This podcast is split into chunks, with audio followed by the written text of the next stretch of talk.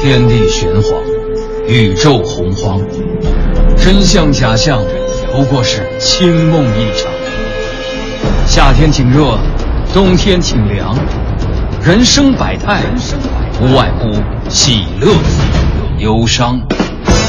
调侃却不乱侃，戏说但不胡说。敬请收听小型对谈脱口秀，《藏也藏不住》，落锤开讲。本节目可能触及到黑心古玩商的利益，也可能刺激到菜鸟收藏者的神经，还请您谨慎收听。带松香的都是有钱人。第三集，众里寻他宝石红，千金散尽机油黄。要问有钱人啥样，不带金链，带松香。哎，刘丞相，走走，上我们家去。昨儿我刚得一腰带，奢侈品，爱马仕还是 LV 啊？俗！本王什么时候买过量产货？那都是全球限量的，全球限量私人定制。嗯，连环画的腰带啊！走走走，刘丞相，上我们家瞧瞧去。我这刻的是四念佛，喜怒哀乐人生四种状态。快坐我的轿辇，赶紧看一别眼。哎别别别着急啊，李王爷，您这才四块啊，这这太不上档次了，嘿还私人定制，十里盒好的吧？您还是来我们家吧，我这腰带那好啊，你有什么好货呀？我这个你不知道吗？没听说啊，五帝钱呐，哦顺治通宝、康熙通宝、哎雍正通宝、乾隆通宝，还有嘉庆通宝，够全的咱这个镇宅画煞、纳福辟邪，正经的开过光的，比你那还多一块呢。开光谁给你开的光？八思巴大国师啊，据我所知，八思巴是元朝的国师，他能给咱清朝五个皇上的通宝开光，这佛法也忒无边了。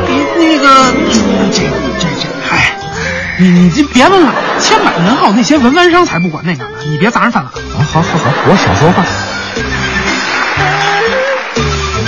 话。哎，这不是李尚书吗？您怎么也来了？哦，换角色了赶。紧的，赶紧的！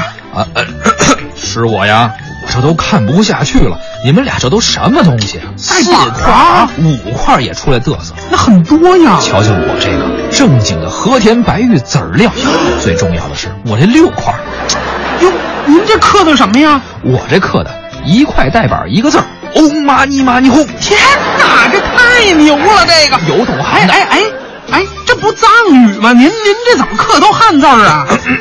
你这哎，刻藏语怕你们都不认识我，这跟谁显摆去啊？嗯，颇有一番道理啊。皇上驾到！哎又换角色了，你学这声儿倒是挺像的，怎么皇上也来了？啊众位爱卿，听说你们最近老搞朋党啊，不是又要造反吧？您放心，就这老几位还谋反呢，连消邪门在哪儿都找不着哦。，不谋反就好。听说是一块儿玩代板啊没，错没错，正过来瞧瞧。皇上您快看啊，都是好东西。哎呀，众位卿家，你们这品味忒低了！这这这这，四块、五块、六块这腰带板啊，这档次也好拿到朝堂上显摆吗？想必皇上您是有好货。那是，众位卿家，你们闪开了，小心亮瞎了眼睛啊！看一看，哎看一看，，你们这边瞧，哎呀，看看朕这蜜蜡鸡油王啊，带板一百零八块，一百零八罗汉，一百零八块。哎，这才收藏级呢皇上，可以您看看吧。您这腰得多都瞧瞧粗啊！嗯 就你话多，多出你别管，只要高大上。哎，皇上您这是好货，但是您这减肥计划可真得提上日程了。你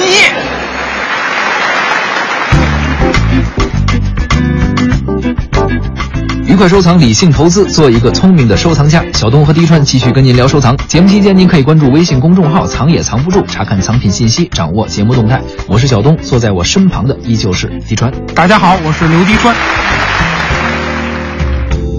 刚才这么一小段啊，演的也不太专业，哎，但是我们已经很努力了，态态度很好啊，态度太好哎了。引出了咱们要聊的话题，说古代的玉带板儿，也就是这腰带啊。嗯古人做的腰带有玉制的，也有蜜蜡做的。嗯，古人有钱呀、就爱倒腾这些显摆呗。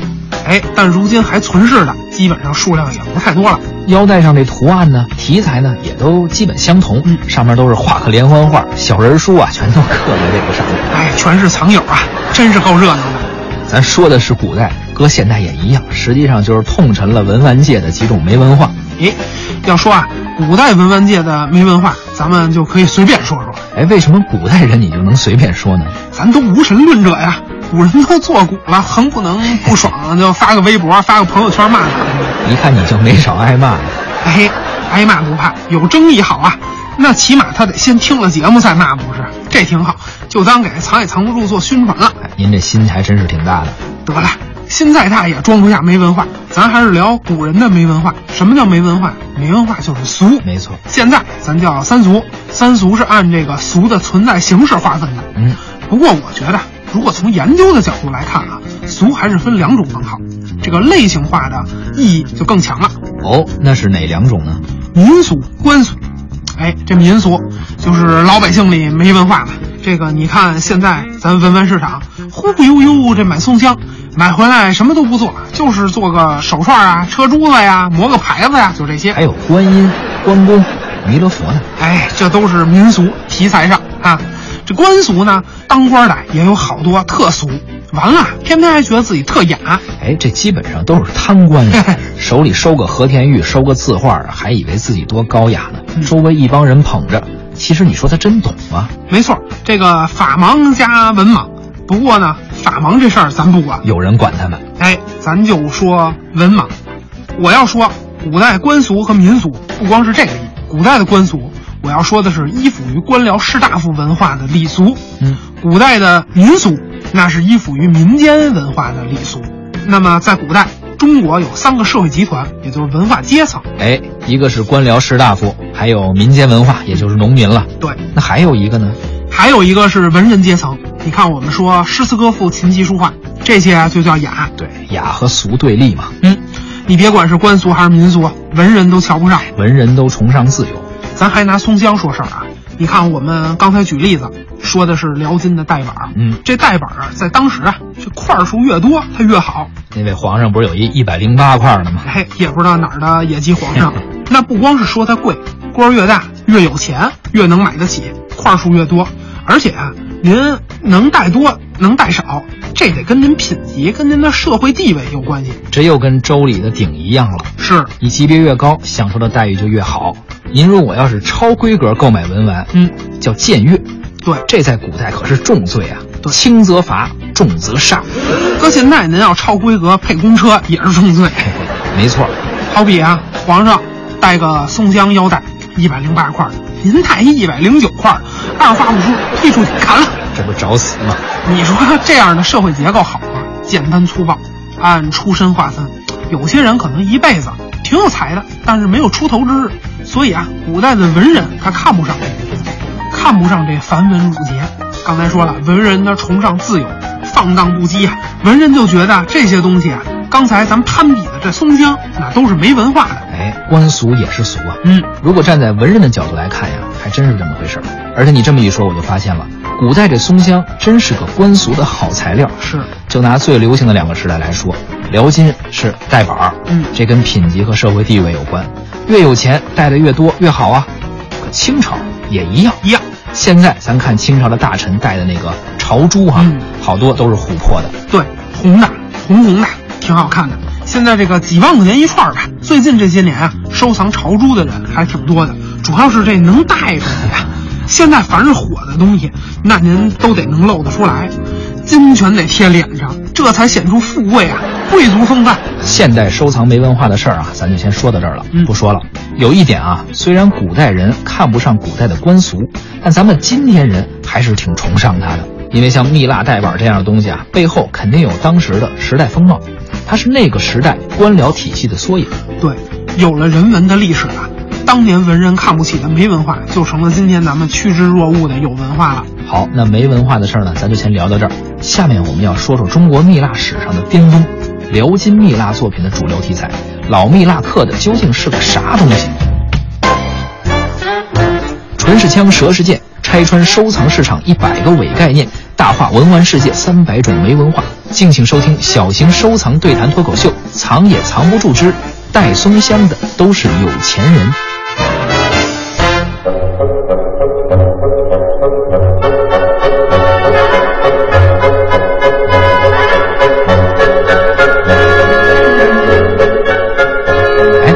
哎古典音乐欣赏了。用音乐说话，高雅音乐，同时还引出了辽金蜜蜡作品的主流题材，也就是腰带上都刻了什么图案？啊答案就是天鹅呀。天鹅，这个确实是辽金时期一个很重要的蜜蜡作品题材啊，嗯也包括蜜蜡，也包括玉。对，玉带碗嘛。白玉摆件和白玉的带板，刻天鹅的在这一时期非常多。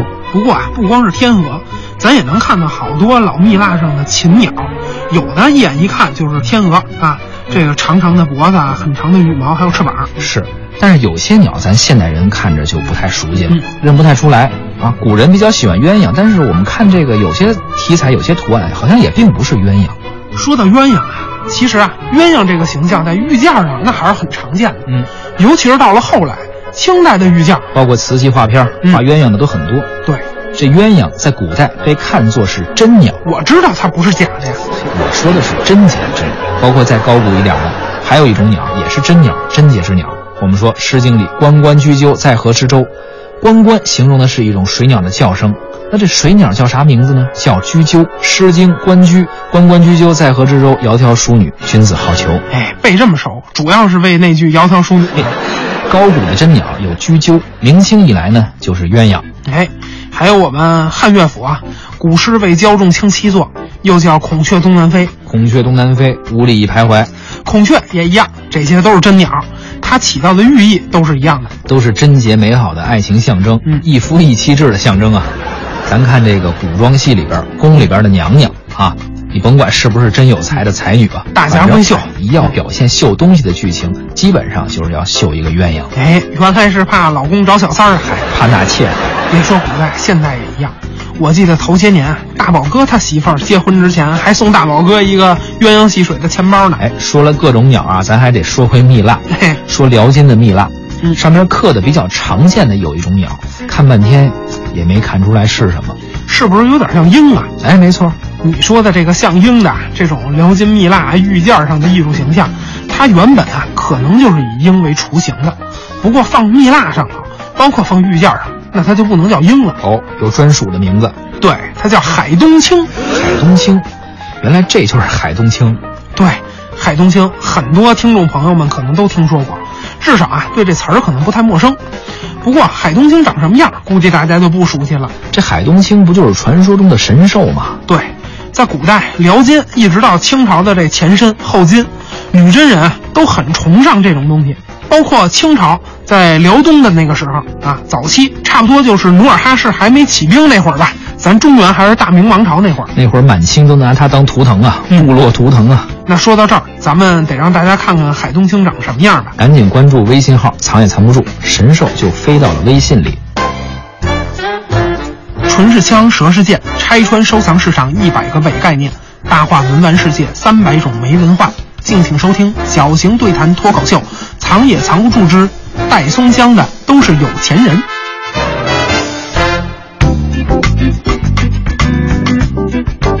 胡也看了，来总结一下海东青的形象问题。以后啊，大家如果看见辽金时期的白玉或者蜜蜡上面刻一种鸟，您一看，首先它不是鸳鸯，其次它又像天鹅啊又不像天鹅，那很有可能啊，它就是海东青了。那怎么区分海东青和天鹅呢？天鹅的嘴就是那个喙呀、也很长，不过它头的那个位置是圆的，而海东青是尖的。这还真是一个不错的区分标准啊！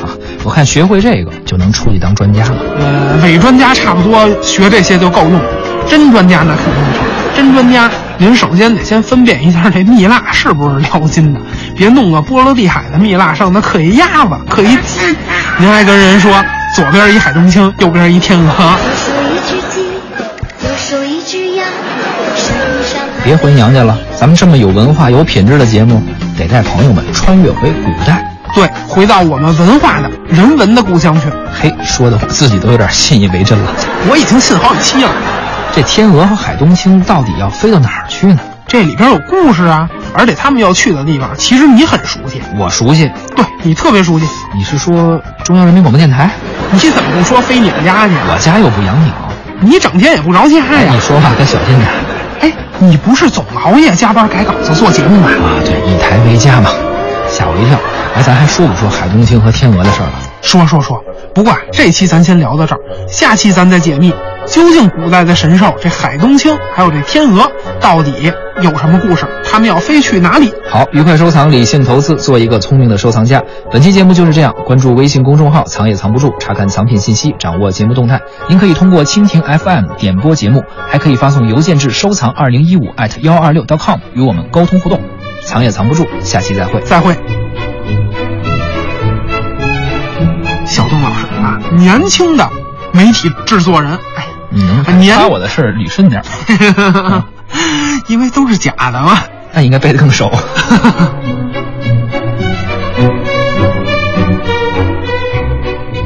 你念一个吧，你不行啊，没有你的，唇是枪，舌是剑，拆穿收藏概念。唇是枪，舌是剑，拆穿。唇是枪，舌是剑，拆穿收藏市场。哎就慢慢读也不能这样吧。 不是，今你天我让确你实是逗好长时间没读了。嗯，是，唇是枪，舌是剑，这怎么回事？你 真是逗逗我这个这个。你就好长时间没录，那四期你真的一次都没录，你到这儿就自己跨过去了。是对吗啊，大腕儿嘛，不录这个都，从来都剪。啊，那剪吧。没有，但你没说带松香都是有钱带人 松香的都是有 哎呦钱真人 有录一句啊，厚点儿脸呀、